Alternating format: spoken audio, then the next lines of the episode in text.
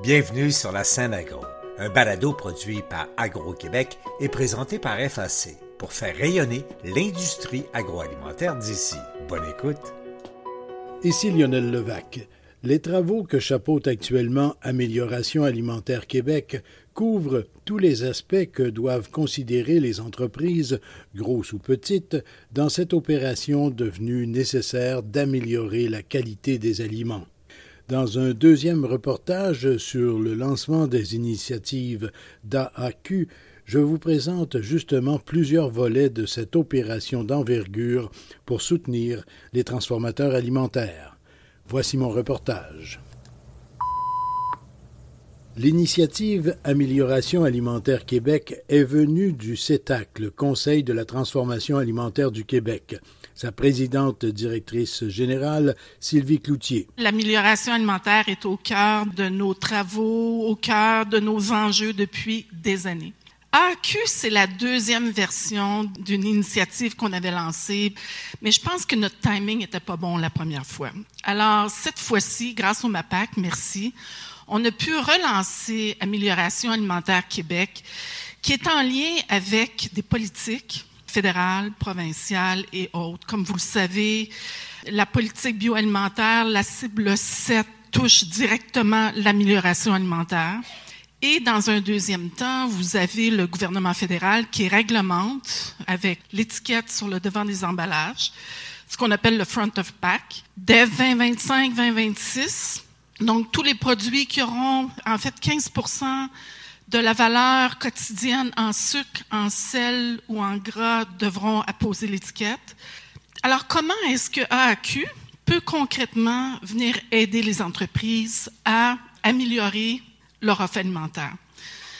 Alors, c'est la raison pour laquelle AQ, maintenant, a un timing qui est vraiment en lien avec tout ce qui se passe. AAQ appuie ses actions sur une analyse exhaustive des défis de l'amélioration alimentaire. De nombreux constats ont été faits, certains plus cruciaux. Marie-Noël Cano, directrice générale d'AAQ. Les trois grands constats.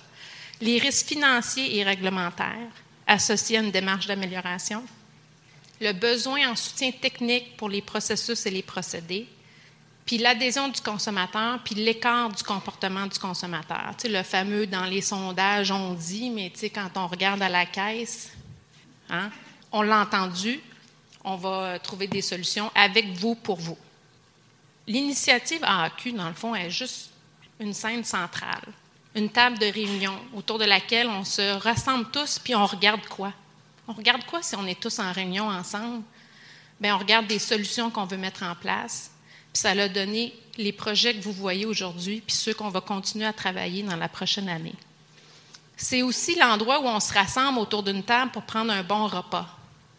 C'est ça qu'on veut créer avec vous autres. C'est le départ de ce moment-là où tous ensemble, l'écosystème, les détaillants, les experts, les transformateurs, tous les décideurs qui ont un rôle à jouer pour arriver à cette destination-là, ben on se rassemble puis on travaille sur l'amélioration alimentaire. Au niveau de vos stratégies, des opportunités, l'importance de ESG, développement durable, amélioration alimentaire Québec, mais l'amélioration alimentaire en soi permet de contribuer à l'atteinte des cibles. Les critères ESG dont parlait Marie-Noël Cano réfèrent à l'environnement, la société et la gouvernance. Plusieurs spécialistes et chercheuses-chercheurs de l'Institut sur la nutrition et les aliments fonctionnels mènent des projets sous le chapeau d'AAQ. Par exemple, Marie-Pascale Gagné a travaillé à l'élaboration d'un parcours à proposer aux entreprises. C'est vraiment une séquence d'étapes qui va accompagner le décideur, le transformateur, tout au long du développement de produits de valeur nutritionnelle améliorée. Donc, je vous présente les cinq étapes. Donc, le parcours commence d'abord par prendre conscience. Donc, on prend constat de son positionnement de produit à travers le marché par rapport à la qualité nutritionnelle sur les nutriments préoccupants. Ensuite, à l'étape 2, ben, on obtient un peu plus d'informations. On est plus en capacité de comprendre comment les propriétés de la qualité peuvent être affectées par les nutriments préoccupants. Ensuite, à l'étape 3, ben, on apprend on connaît des stratégies qui sont adaptées pour nous dans nos conditions.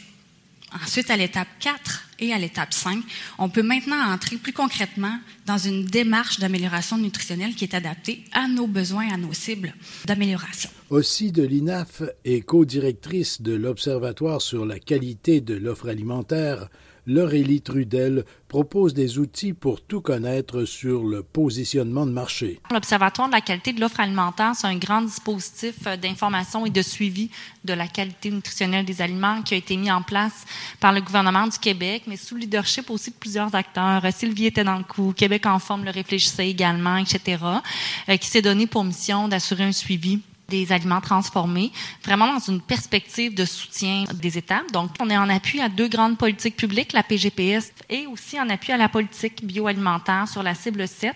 Donc, euh, les scientifiques de l'Observatoire ont contribué à l'élaboration de la cible des 14 aliments et assurent des travaux de suivi des nutriments. Puis, notamment, on est capable de catégoriser les produits québécois versus le reste de l'offre, comment on se comporte. Donc, on est vraiment dans une fonction d'appui à la prise de décision, mais on accorde beaucoup d'importance à l'équipe à l'utilisation de nos données, puis à faire en sorte qu'elles soient utiles, compréhensibles, utilisables, puis qu'elles contribuent vraiment à soutenir les démarches d'amélioration et également les stratégies d'achat des consommateurs parce qu'on utilise beaucoup de données d'achat pour nos travaux. Fait qu'on est capable de voir comment la qualité s'améliore, mais comment les comportements d'achat des consommateurs évoluent également.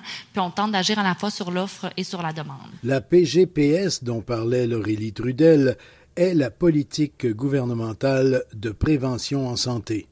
Par ailleurs, on veut améliorer la qualité des aliments, mais ils doivent toujours avoir bon goût. Il faut tester le goût. Nathalie Gauthier de l'Institut de développement de produits. À ce point-ci de la conférence, vous êtes tous convaincus que vous devez améliorer les valeurs nutritives de vos produits. Quand vous allez retourner dans vos entreprises, le président, le marketing, tout le monde, la R&D, tout le monde va être convaincu quand on regarde la réglementation qui va arriver, les signaux ne sont pas faibles. Ça va arriver. Les gens vont prendre conscience, puis ils vont de plus en plus vouloir avoir un, un aspect santé. Ça ne sera pas long. Est-ce que vous allez être prêt? Il faut se préparer un petit protocole de test de goût qu'on a développé. Fait que dans le parcours que vous avez vu, vous êtes là à la réalisation, validation. Vous avez des prototypes. Là, je suppose que le prototype que vous avez dans les mains répond à toutes les règles de la R&D, il y a une bonne durée de vie, tout ça, mais qu'en est-il de son goût? Le consommateur ne voudra pas faire de compromis sur le goût. Puis moi non plus, je n'aurais pas fait de compromis sur le goût. Le produit ne se serait pas rendu, ces tablettes, s'il y avait eu un compromis sur le goût. Fait la première question à se demander, premièrement, est-ce qu'ils vont détecter la différence? Parce qu'on fait une différence, mais vont-ils la détecter? Puis deuxièmement, s'ils la détectent, ils peuvent préférer un produit pas de goût. Pas de goût. pas de sodium. Ils peuvent pas préférer un produit pas de goût. Fait qu'ils peuvent préférer un produit avec moins de sodium. On parle des aliments, mais on doit aussi se pencher sur leur emballage.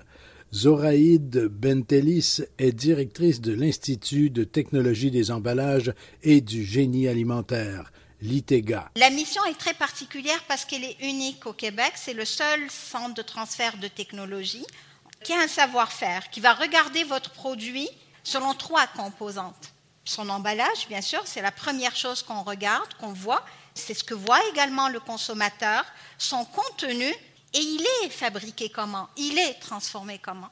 Et on aime bien dire qu'on a la vue 360.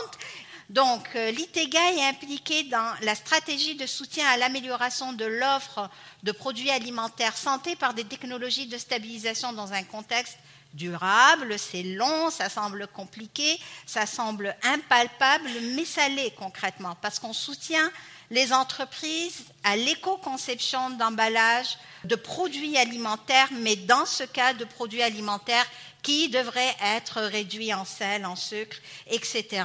On a également dans ce projet-là qui est euh, soutenu par le MAPAC, donc la possibilité de développer des projets de recherche d'optimisation de la durée de vie. Donc on part du concret et la formation de main-d'œuvre qualifiée en intégrant justement des formations et des parcours particuliers pour des techniciens.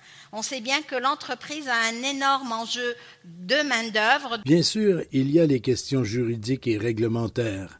Myriam Chabot est conseillère en affaires réglementaires chez Eurofin Environex. La réglementation, des fois, ça fait peur un petit peu. Qui ici s'est jamais posé les questions c'est quoi les exigences qui s'appliquent à mes produits? Je devrais commencer par où? C'est où que je peux trouver l'information? À qui que je peux demander? Si c'est le cas, ben, vous êtes sur la bonne voie parce que la première étape, c'est de se poser les bonnes questions pour pouvoir y arriver. Donc, il y a en effet de nombreuses vérifications qu'on doit faire pendant le développement de notre produit, puis pas seulement quand on arrive à la ligne d'arrivée, donc pas seulement une fois que notre produit est terminé qu'on doit se poser des questions sur, bon, comment je vais faire mon étiquette. Donc, on a décidé de vous accompagner dans cette démarche et de vous présenter un aide-mémoire, en fait, qui prend la forme d'une checklist sur tous les points que vous devez identifier lorsque vous faites euh, un projet d'amélioration alimentaire. Cet outil-là devrait vous aider à réduire euh, ce fardeau. Donc, euh, je vous le présente tout de suite. Les différentes étapes clés qu'on a identifiées, on les a séparées en cinq thèmes. L'idéation. Ensuite, on a les valeurs nutritives, la durée de vie, la sécurité alimentaire, puis finalement l'emballage. Dans le contexte, Myriam Chabot parlait de sécurité alimentaire, un concept social, pourrait-on dire. Il s'agissait plutôt de sécurité des aliments, s'assurer que les aliments sont sains, qu'ils ne porteront pas atteinte à la santé. Les changements apportés aux aliments vont-ils rebuter le consommateur? Question goût et prix. Laure Solet, chercheur à l'INAF, vient d'amorcer des travaux sur l'élasticité du consommateur. Bah, il y a comme un éléphant aussi au milieu de la pièce dans l'affaire de l'amélioration nutritionnelle euh, des aliments, c'est euh, le prix et puis la disposition à payer des consommateurs. Ce qu'on va faire, puis vous donner envie de vous mobiliser parce que c'est un projet participatif. Et euh, bah, la participation, c'est la vôtre, vous, transformateurs, à ce projet. Donc, la cible d'amélioration euh, qui est dans la politique bioalimentaire, euh, elle dépend quand même fortement de la réponse du consommateur. Évidemment, hein, si tout le monde se lance dans l'amélioration et que euh, finalement il n'y a pas de demande en face, euh, ça va poser un problème. Et puis, euh, si les transformateurs, vous pensez qu'il n'y a pas de demande en face, bah, vous n'allez pas faire d'amélioration. Donc, on a vraiment un intérêt quand même à comprendre et à connaître les consommateurs. Et puis, il y a le contexte qui a été de l'arrivée de, du front of pack, EDE, e, apparemment c'est la, version française, donc de l'étiquetage nutritionnel de Santé Canada. Donc bah, finalement la question qui se pose c'est si vous avez l'étiquette, si votre produit a l'étiquette, puis que celui d'à côté il ne l'a pas, est-ce que ça va faire la différence pour le consommateur? Puis qu'est-ce qui va se passer finalement? On a besoin de savoir ça, puis en fait on se rend compte qu'on a beaucoup, je dirais, d'a priori là-dessus, mais on n'a pas beaucoup de connaissances consommateurs sur euh, bah, est-ce que ça l'intéresse le consommateur, euh, l'amélioration nutritionnelle? Est-ce qu'ils trouvent ça bien? Est-ce que finalement il y a des produits auxquels il faut pas toucher parce que c'est il y a des habitudes? Est-ce que quand on va mettre un étiquetage, ça va changer quelque chose?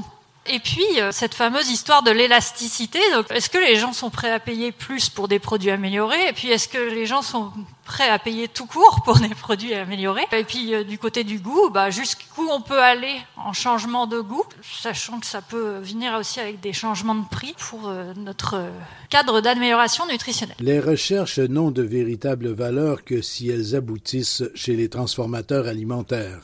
Salwa Karboun, vice-doyenne à l'Université McGill et directrice scientifique au consortium RITA pour recherche, innovation, transformation alimentaire. L'importance du transfert technologique. Euh, je peux vous assurer qu'il y a plein plein d'informations, des technologies, des pratiques qui ont été développées, qui ont été menées dans nos institutions de recherche et pouvoir les transférer, ça reste un défi, je pense, mais c'est un beau défi beau.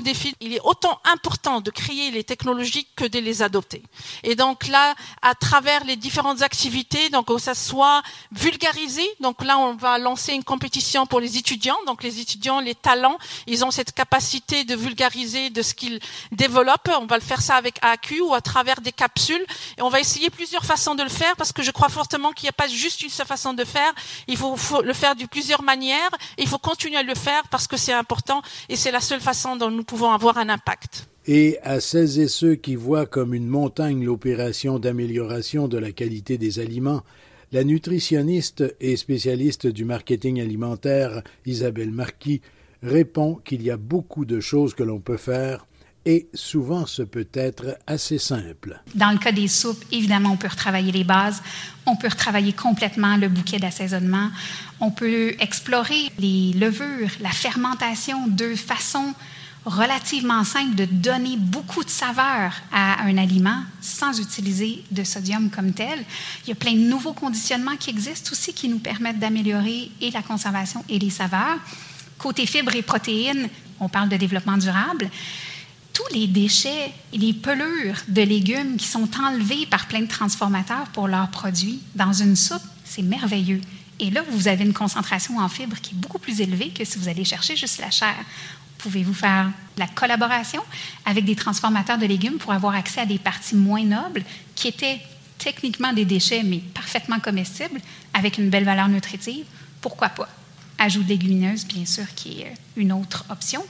Et pour toutes les catégories pour lesquelles ce sera pertinent, on a eu, euh, avec Marie-Noël, le plaisir de collaborer un peu plus tôt l'année dernière avec une firme française, Protéines XTC, qui, eux, font le survol et l'analyse à l'échelle internationale de l'offre alimentaire. Donc, on a certaines données intéressantes qu'on pourra partager avec vous lorsque ça s'y prête. Donc, comment évolue la valeur nutritive des produits à l'international, avec quelques exemples d'intérêt où on pourra regarder un peu plus en détail quelle est la composition de ces fameux produits-là et est-ce qu'on a quelque chose euh, duquel on pourrait s'inspirer dans ces modèles-là. Ici Lionel Levac. Amélioration alimentaire Québec et ses partenaires communiqueront les détails des différents travaux au fur et à mesure de leur avancement.